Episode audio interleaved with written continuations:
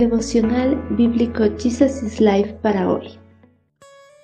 Que el Señor les bendiga, queridos amigos y hermanos. Bienvenidos para continuar en el libro de Salmos, capítulo 147. Alabado sea el Señor. El Señor reconstruye a Jerusalén y trae a los desterrados de vuelta a Israel. Él sana a los de corazón quebrantado y les venda las heridas. Glorifica al Señor, oh Jerusalén Alaba a tu Dios, oh Sión, pues Él ha reforzado las rejas de tus puertas y ha bendecido a tus hijos que habitan dentro de tus murallas. No ha hecho esto con ninguna otra nación. Las demás naciones no conocen sus ordenanzas. Alabado sea el Señor.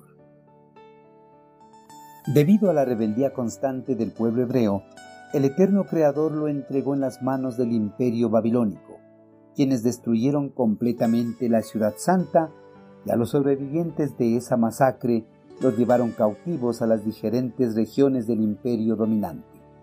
Judá permaneció muchos años lejos de su amada nación, pero pasados los setenta años de cautiverio, el eterno Creador, movido en misericordia, escuchó las oraciones de los fieles de Judá y movió el corazón de Ciro, el emperador en turno de Persia, para que permita a los desterrados judíos volver a sus tierras de origen.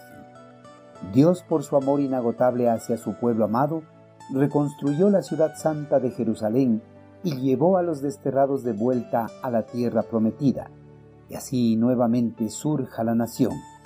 Por este amor maravilloso mostrado por el Señor hacia su pueblo escogido, el salmista elevó su cántico de alabanza a su Creador.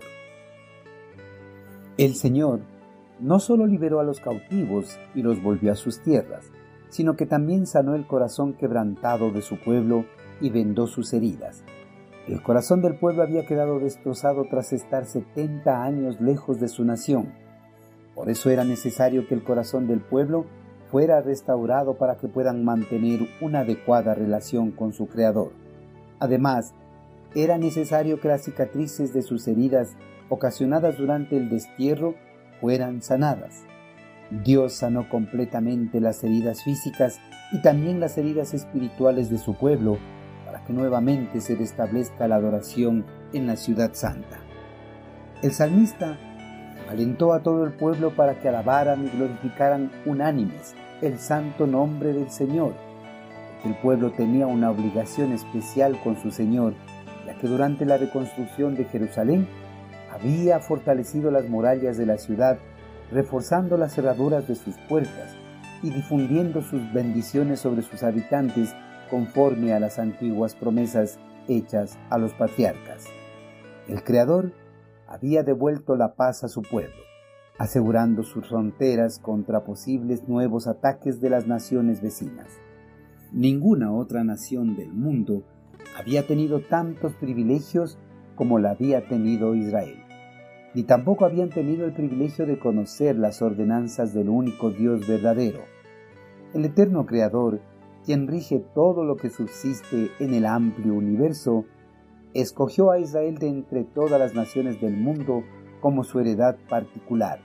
Les entregó sus ordenanzas para su mejor gobierno y para asegurar el camino de la virtud que merecen las bendiciones del Omnipotente. Además de las ordenanzas, por medio de su pueblo especial, envió a su Hijo Jesucristo para que redimiera a todo el mundo.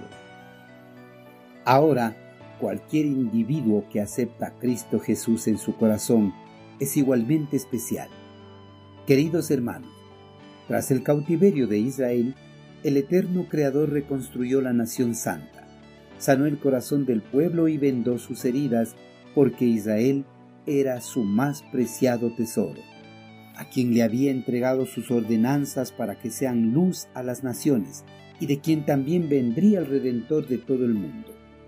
Hermanos, todos nosotros debemos alabar y glorificar el santo nombre del Señor, porque gracias a su sacrificio en la cruz del Calvario, ya no seremos condenados por nuestros delitos y pecados, porque ahora somos hijos de Dios y herederos de todas las bendiciones conjuntamente con su Hijo unigénito.